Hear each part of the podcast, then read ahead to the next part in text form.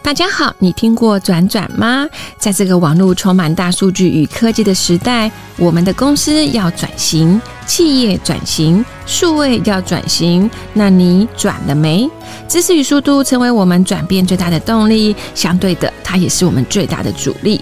转转的使命只有一个，我们想说故事给你听。在这里，有着各行各业的精英，分享着他们人生的实战经验，帮你加持，给予你转型的动力。欢迎大家随时随地有空就来我们的 Podcast 来听转转说故事。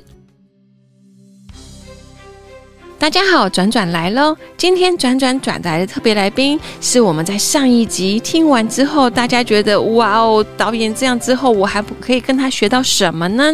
所以，我们这一次呢，特别邀请我们领导啊、再来跟我们来聊聊他的导演之路啊。那其实我们知道，近年呢、导演呃导演他其实完成一个非常非常重要的一个呃，我们应该叫他直球对决的。我们等一下请导演帮我们讲一下，就是《国际桥牌二》的这样的一个一个戏剧。剧啊，它其实是从广告跨到戏剧。我们先来欢迎领导好不好？来讲讲看这一支影片。领导，我们欢迎。嘿、h e l l o 我是林世章导演，叫我小林就可 以了。嘿、小林导演，嘿林小世林章导导演演。好对，导演，我刚刚哩哩啦啦的，你帮我们补充一下好不哎好？好因为其实你第一集讲完之后，其实我发现很多听众都有感了，就觉得其实我今天如果不能做导演，我也可以变成一个找到我的题材的一个 YouTuber 了。嗯因为你给了很多方法。然后这些方法让他们在家就可以试了。嗯，那我们现在想听听的就是说，诶，导演你是怎么样变成导演的？另外一个，我们也来聊聊，就是国际桥牌社，好不好？好基本上从广告要转去拍戏剧的导演，嗯，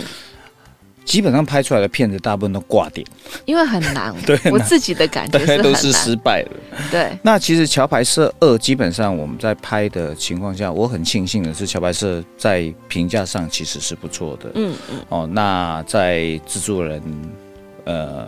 所回复给我的状态下，其实桥牌社在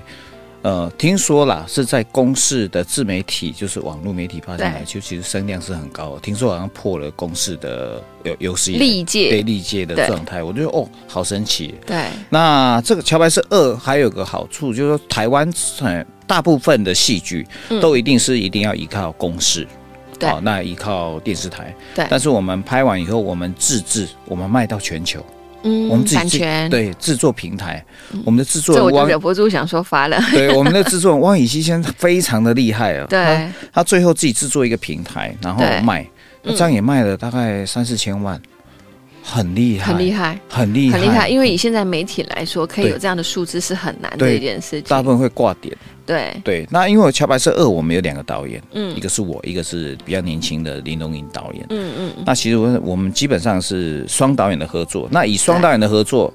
必须再说一次，除了广告导演转戏剧会挂点以外，对双导演大部分也都挂点。对，因为有两个不一样的主轴，对那导演是主观意识很强的，对但是基本上还是说导呃龙影大概拍完部分的戏，后置都是全部我我这边嗯呃把它 control 掉。好对，我先问一个小问题，因为我相信所有的听众一定不理解为什么广告导演转到戏剧会挂点这件事情。好，对，因为一这个我们可能知道，然 后。 对我相因信为听你众最不近知道。也很清楚这件事情，因为广广告导演的的思维跟逻辑是短秒数， 对所以他在每一个画面里面最长大概就四四秒钟，对所以他必须在一口气在四秒钟里面决决定了他要的画面。对，那里面有牵扯到光影的表现跟摄影的运镜，嗯还有一个重点是演员的演出，对所以演员必须在四秒里面，这是最长的 take 哦。对有些是两秒，演员对要演到那个导演要的位置，对，跟对你设定的位置，对，因为广告是呃30秒，对，三十秒，它就是每一个卡都是设定的非常仔细的，对所以基本上如果在环节里面没有注意到，可能拍的太长，你很难剪出广很告里难面，，对，对所以广告片导演会有一个这样的迷失，对所以当你广告导演跨到戏剧的时候，你必须重新去思考一个环节，嗯，演员的呼吸，对因为一场戏下来，呃，我们知道以前的老导演，像侯孝贤这样的对导演，他们喜欢用长镜头，对，所以他们一场戏下来，演员的节奏通常会比较慢，嗯嗯嗯，那因为现在的年现在的年轻人已经习惯看韩剧、快，看日剧对，所以呃语速包括演技，包括演演呃，应该说演技上，包括运镜上都是快的。对，镜头跳一跳很快，对，那你又不能用广告的逻辑来看，对，你必须用戏剧的状态，就是你导演必须试着想说，这样的环境，这样的这一场戏，大概几分钟内完成。嗯嗯，所以你必须要让演员演到那个位置。对，所以其实事实上，某些部分是需要气氛。对所以广告导演的概念，你必须把节奏放慢，对，对，然后你放要放得很慢，而且要放的刚刚好，要放得刚刚好，对，呃因为你太慢可能太长了，对你太快来不没有不够，我们常说肉不够多，对剪不进去，对。对那、啊那个对一个广告导演来讲是一个呃惯性的考验对，因为你的惯性都是短秒，对，没可是错，你有可能在这三四个月里面要拍了将近五六百场至八呃对在八百场的戏的时候，嗯，哦，那是一个，那是一个，你你可能不小心就会用广告的逻辑思维去处理的时对候，有可能会故事说的不好。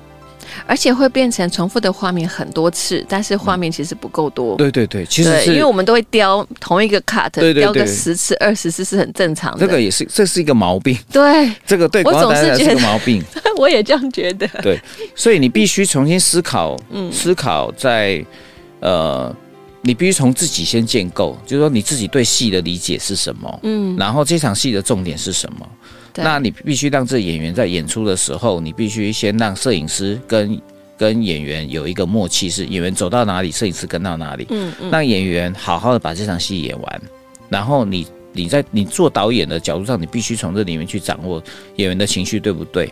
嗯，然后跟对手的这样的关系跟人设对不对，这个都是要重新建建构。所以戏剧跟广告最大的差异化，其实戏剧演戏的戏剧这样的角色，他们其实占的比重很重要，因为嗯他们整个融入了。对在我们拍广告的时候，其实是导演最重要，导演对去塑造那个在短秒数中间就要融入那个情境，有时候他根本没融入，但是画面融入了。对对对对但是戏剧就不一样，哦，所所以那就变成你在拍，比如说像国际桥拍摄的时候，你就花了很多时间在融入戏，哦，那个太难了，而且我做了一件事 情是，嗯我把每一集呀、对每每一集里面我都会做一个，每呃一集里面可能会有三十场，对，我把每一场就做所谓的波形图。为什么？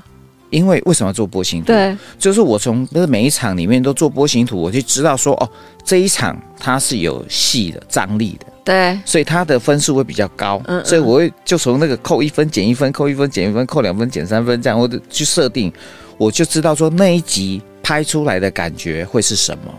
那个波形图就知道好不好看， 对我做到 这样，太厉害了！我做到这样子，但是我拿去给我的剧组里面的对人，啊剧组人他说，们看得懂吗？他们说这什么东西？对我说这是波形图啊。什么叫波形图？我说这个在戏剧编导里面有一个结构，就是你你做编剧的人，你可以去知道说，你编这场戏之后，你会知道说，哎，你在里面的设定里面，它会有什起么承波转形？合嘛，对，会好对不看对。哪些是过场？对，或者是平淡太久，该有一个比较对高对的对点对的对，对。然后我做这个表，然后后来大家就说，呃，这个这个有用吗？有可是吧？有用。有用啊，这个有呃有用的点是对导演有很大的帮助，嗯就导演知道说、哦，我这里的分数比较低，那代表这是过场，对所以我不需要用太多的力量在对上，也面。不用太要求太多细节，就让他只要故事感觉说到过就到了。对，那有些地方它的波形比很高，对那代表那一场戏是很重要，对，有很多戏，所以有我道理必须把演员的表情给放大。嗯我我所谓说把演员演员的表情给放大，就是说可能他有一场哭戏，对那这场哭戏呢，如果你的画面都是在一个 size 在中上，这腰部对腰部的 size 七分身的话，你没有办法看到那个演员的状张，力，对张力跟状态，对所以你可能需要在比较呃演员表现比较在心力交瘁那一块，你必须对给予在 close 的镜对头， close 镜头，对可是你给予不是说不是告诉演员说我拍 close 而已，不是你要让演员知道说我在什么点会拍到这样的情绪。嗯嗯那摄影师大概在什么时候会在你的旁边？对所以跟我拍戏会有一个状况，就是说演员很清楚摄影机的位置会在哪里，嗯嗯，而且他清楚知道 size 现在是什么 size。对对对那当他的情绪做到差不多的时候，或者是他情绪很浓的情况下，他会知道说导演要这个，嗯所以我他会把最好的那一面给表现摄出影来师。嗯，嗯那摄影师也因为这样子 match 抓到才会有有感觉感，对有感觉的画面，所以这个基本上是很难呐、就是说你可能必须都先沟通好。对，对，那这种是广告导演会去思比会对比广较告不会去在意这件事，对因为他会塞出来， 对对，对广告导演会叫摄影师去跟他。对，或者对是广告导演会要求演员在什么时间点你要做什么表情，那对不行，我们来个一百次，对，那可可 可是戏剧导演也有一个状态，就是他们就是觉得反正他就是拍嘛，嗯演对员自己会演。对对，可是我后来这样子，我发现创造一种就是跟演员之间的默契，跟摄影师之间的默契。嗯，嗯就摄影摄影师跟演员的情况下，演员知道说摄影师现在他要什么，嗯所以他们的共鸣很准。所以我跟对摄影师跟跟演员，他们这三个点其实是一直线，嗯所以嗯拍出的画面有时候会有那个情绪是有有很浓的，有就是厚你度们到的。后面几乎你们的思考的那种轴都在同一条对对线对上，对，所以很清楚我们在这一场戏里面的重点是哪边，对，然后哪边情绪要提高，哪边情绪荡下来，对，所以已经变成是一个默契在了，对，所以我用波形图去解决这些问题。哦，如果我没有这个波形图，我有可能连一个过场，而且你要讲很久，对， 而且我连一个过场，这这这过场里面可能真的它不重要了，嗯嗯，可是我可能就拍很久，嗯对，所以这个方法它不见得一定准确，但是它对导演来讲是很大的帮助很啊，大的帮助。因为毕竟我们在拍片，它其实是一个 team work，对它不是一个人可以完成的，对因为它甚至它的商品都是一个会动的，而且对会有感情的，对，所以如果导演没有办法控制的很好的时候，就会变成一直在雕演员，而且相对也因为这样子，你的那个速机度会变快。对啊机会成本也不会浪费太多。对对对，对另外一个我们刚刚讲到一个很重要的问题，就是广告跟戏剧啊，对因为广告很要求所有的敬畏，就像我们刚刚在跟之前我们在讨论嘛，就是说假设这个花瓶玻璃的不漂亮的时候，我们嗯会怎么做？对现在会怎么做？对事实上，当你拍到戏剧的时候，其实你在乎的就不再只是每一点点的光，而是在乎这个戏比重多少。对。对，所以相对的就不像广告了。广告我们每一个真的很夸张，那个桌上 每一个点我们都很在意，对对吧？对放一支笔，这笔朝左边还是右边？放一张纸，我们都很在意。对，可是而戏剧就不会，呃也会啦，其实是嗯就看是要看哪一个段你的落。人设对不对啦？就是说，你今天是一个，如果这一场戏它只是一个简单的办公室的的的，应该是一个小职员，对你不可能放一支万宝龙的笔在那里，对对对你一定是一简单的这种圆珠笔嘛。嗯嗯，所以其实广告的设定其实跟戏剧是相对接近，可是差别在哪里？差别在广告基本上在构图上的要求，嗯相对比戏剧，因为戏剧是联戏的，对，大家所是以看剧，对，大家看对剧。那广告是你可能要看画特别面对去特别去要求它的角度对美，它的美不美？对因为广告你在三十秒里面每一个就买构图单，啦对每一个构图都要很细腻、对，啊。所以又不一样。对在一台车子三十秒之内你就决定要买了，对就是因为它很漂亮。对，那你戏剧你没有办法把构图用成广告的构图，对，你光那样子下去你拍不完啦、对你三分钟可能拍不完，三而分。且而且戏剧通常我们都是在讲故事，对对对对，所以故事的剧情跟融入故事的剧情，其实是导演的功力了。对你有没有办法在说故事的过程中，就算我的画面没有精致到让你吓死，对但是你居然很整个完全融入了，对这就是。刚刚导演说的嘛，其实你要跟演员、跟摄影师，你们要有个很好的默契。那这个默契来自于，可能导演要做了很多功课，对然后这个功课不只是自己做而已，你要让他们理解你怎么做这个功课。对，刚刚导演讲了一个什么图， 波形图，波形图。这我对对这个这个其实，在很台湾台湾比较少人做，对啊，我没听过哎，对，这是 我比这较少人我做，我完全没听过哎。对。其实可是我拍比较多的是微电影跟广告，嗯嗯，长分钟数的，最近也不算，最近也其像是其实微电影我也是会这样做，哦，真的、哦，，对，因为微电影你这样做的话，你速度会很快，嗯，对，，而且你清楚知道，不然就每个都变得很重要，对结果到最后都每个都每百分之五十不重要，对，可是百分之五十的时间对是就是全部花掉对，了，看你怎么说故事这样。嗯所以其实拍戏剧跟拍广告真的不一样，广告每个画面的构图都一定要美到不行，对可是戏剧你是这一场戏好不好看，对，所以以这个思维思维都要想清楚，因为所以我刚刚又讲到一件事，因为我们现在毕竟还有很多听众，他可能真的不能做导演，因为他没有办法那么大片量嘛。嗯他想要做 YouTuber 的时候，或者是做一个摄影师，对，那他就可以照你这个方法。嗯，其实摄影师其实更容易耶。嗯，我觉得摄影师的状态其实跟导演的差别不太相同。摄影师其实有个好处，嗯，你只要拿着 iPhone，对，你把你的生活拍下来，嗯，然后你只要配上音乐，就有 feel 了。你当你有感觉的时候对，代这代表你的拍摄不会有太大的问题。嗯，对，然后再观靠众接受度是有的对了。，那靠剪接稍微剪一下，其实现在都很容易剪接对，嘛。现在很多软体，对对对，所以其实事实上，你要成为一个摄影师，其实你不用特别去学我的运镜要怎样，那那我或许是要该怎么去做运镜干嘛，不需要。我觉得先从你的生活上做拍摄记录， vlog，对，娱乐嗯这很简单啊，嗯哪怕你只是你只是吃个早餐，对对，早餐从从左边拿到右边，你就可以从左边 对，先拍一下你有多少早 餐，或者到右是边拍上来，对端上来开始吃到结束。对，直到结束，中间我刚刚稍微介绍一下，哎、 我刚刚在捷运上跟我同事讲讲说，我最近在研究一件事情，你知道吗，我在研究为什么我最近很喜欢看《吃到饱》的那个影片的、嗯我看遍所有的，你知道吗？我就嗯觉得好好看呢、然后我就在思考说，为什么呢？然后我自己给我自己下的结论是因为，你看他们吃嘛，对不对？对。很满足嘛，对不对？对对你没有饱的感觉，对所以你不会不舒服，因为吃饱很难过。那也要看那个人吃饱以后，他给给你的画面回馈是什么。我就觉 得，我就觉得哦，好开心哦！原来他一直吃，一直吃，我我的感觉是他一直吃，我一直吃，他一直吃，我一直吃。然后等等一下，我还没有饱的感觉，我觉得我可以再看下一个。那但是代表你没有看过那种吃饱了以后啊，对他马上回馈，马上吐出 啊，来，不行不行，这个就会昏倒了。 对，那种马上吐出来那种回馈就很大了。对，但是那个就变成消费者他想看到什么，对所以你其实只要简单的一个方式，就对可是。刚刚导演讲完之后，我突然间又想到，他其实就在说故事啊。对啊假设我在吃个早餐的过程，也是一个故事对，啊是。故事啊，好，那我们回来一个很重要的点，就是导演你怎么会变成导演这件事情？哦，我会变成导演这件事情是灾 难，这这真的是一不个会啦，我觉得导演拍片都很好。基本其实我以前是做，应该是这样子啊，我我以前是做影像制片，嗯嗯，买便当的，对，然后那我是最基础的，好吧？ 因为我没有想过我要当导演，我真的是买便当。嗯，那后来是进了一家公司啊，那进了一家公司他，嗯，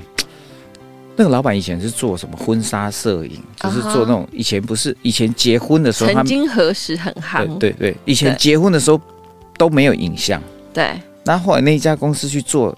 结结婚，同时都会有播放影片两个人的讲话啊，哦真的啊对对，怎么认识的，那我们去拍那种。啊，结果殊不知，我去那家公司上班没多久，那家公司呃即将面临倒闭，这样他应该生意很好啊。应该生意很好对啊，啊，应该生意很好。可是就是因为片量太多了，他消耗不了。消化不了，而且对他又跟婚纱公司配合的时候，对那一支片子成本很低啊，对就可能卖价可能几千块，对，可是你的 team 可能只有两三个 team，可是对我我那时候刚进去，我要带两三个 team，对，那这两三个 team 里面，你可能一个月有一百支或两百几支。乎没有在休 息，做了快倒对， 做不完倒闭了。蛮好笑。 然后好有有趣的是，那个后来那个老板因为经营不善，对然后就拿了我的信用卡，对他说：“哎、公司要发薪水，那你是公司的总监。”从买便当的变总监，对， 然后就说：“哎、你信用卡先借我挡一下。”然后我就把信用卡那你借给他，真的借他？真的我就把信用卡，我身上六张信用卡全部借那个那个老板。哦，你人太好了。然后后来他就把他呃前两次借有还有还给我，通常都是这对，样。然后第后来到了不知道第四次还是第五次，他就把我信所有信用卡都拿走了，拿走了，然后他就去预借现金，然后让公司发薪水，天哪，然后重点是我没有拿到薪水，对啊，而是且我底下人债都有。是你的，对，然后隔天之后，那老板已经不见了。不见了。 这个比较有趣。我认识你这么久，我第一次听到。不见了， 不见了。天哪然后对，嗯不见了。然后之后就会就变成一个状态，就是你要还债、啊。过了大概十五天、二十天以后，对啊因为公司后来也倒闭了，对，我也没有去那家公司了。对那后来就银行都来找我了，对啊，总共有将近六六家至七家，天哪！他把我的预借现金全部借完了。很高的那个利率、欸，哎，那时候是二十趴，是啊，以前是二十趴，对，所以我后来好像是负债加一加快四百万，天哪，你那时候才几岁啊？那时候才不到三十我的天 哪，啊。后来因为这样子，我就只好就逼自己要赶快自己就长出大啊，来自己出来接骗子赶，快长大，然后就自己拍，对，然后就拍到最后发现，呃，自己没办法拍，嗯因为我不是专业的摄影师啊。嗯嗯虽然一开始很辛苦自己拍，对然后后来就变成找摄影师。对，那当然我就变名副其实的真的导演了。对，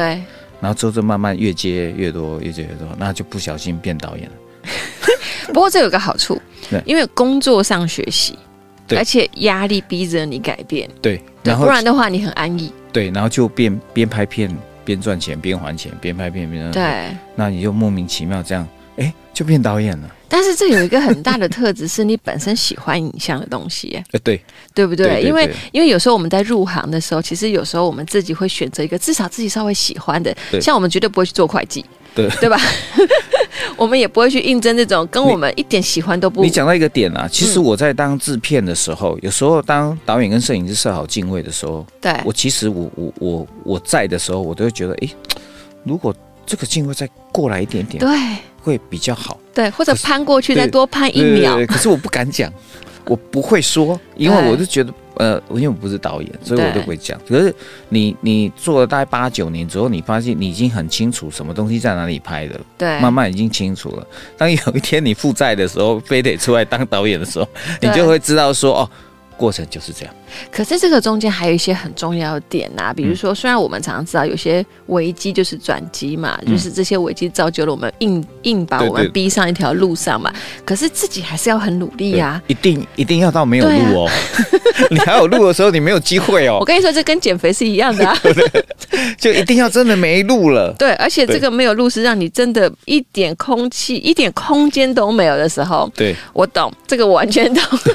没有这 完这全没路的时候。这个是一个怪现象啦。对，可是可是常常人就是这样，就像我们现在在转型，其实我们回到我们现在这个时代啊，嗯像刚刚导演讲这件事情，其实你看我们现在人就在处于这个状况。嗯你看我们现在有很多行业都没了，嗯，或者有的行业突然发了，对，所以我们有两极化，零跟一。对那为什么转转平台会出现？原因就是也是因为慢慢的我们发现，嗯其实每个时代的交接都不一样。其实我们的年轻人、中年人、老年人，其实我们说现在我们讲老年人，事实上他其实还年轻呢。嗯，对，所以我们如何能够去在这个过程中去做学习这件事情很重要。对，那终身学习已经变成我们的一个状态了。对，包含现在我现在也在学习啊。对，我们都在学习。其实我我们们在现在学习啊变成说，其实变成学习，不再像以前说，我学会了，毕业拿了毕业证书，我再也不学了。我们嗯现在是有什么就想学什么。嗯可是，在当时你那么那么年轻，嗯说实在，我们说三十之前真的是算年轻。嗯那你又遇到这样的一个很大的冲击，我们应该算它其实是一个很大的一个危机。嗯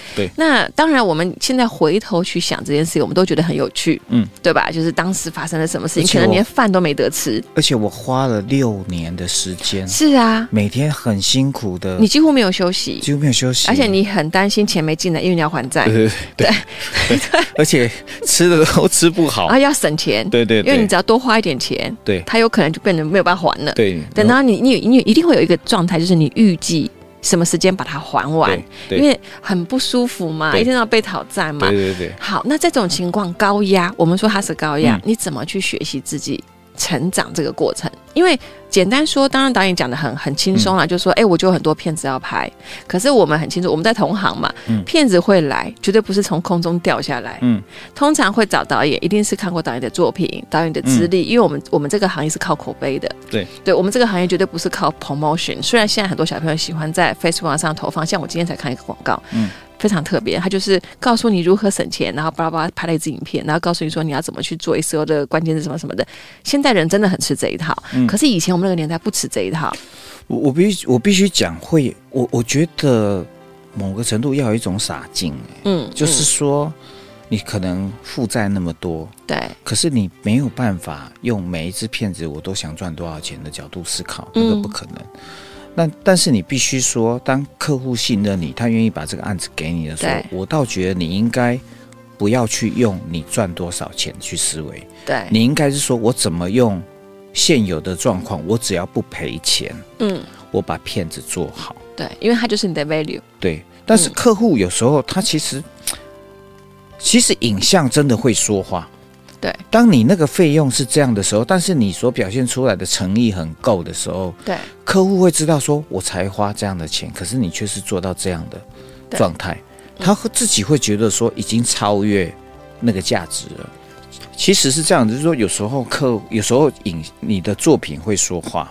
有时候客户，因为我那时候刚出来的时候，客户给的预算都不高，对，那我的想法是想说把它做好，嗯，那也因为你的想法是想要把它做好，所以你你很多，嗯，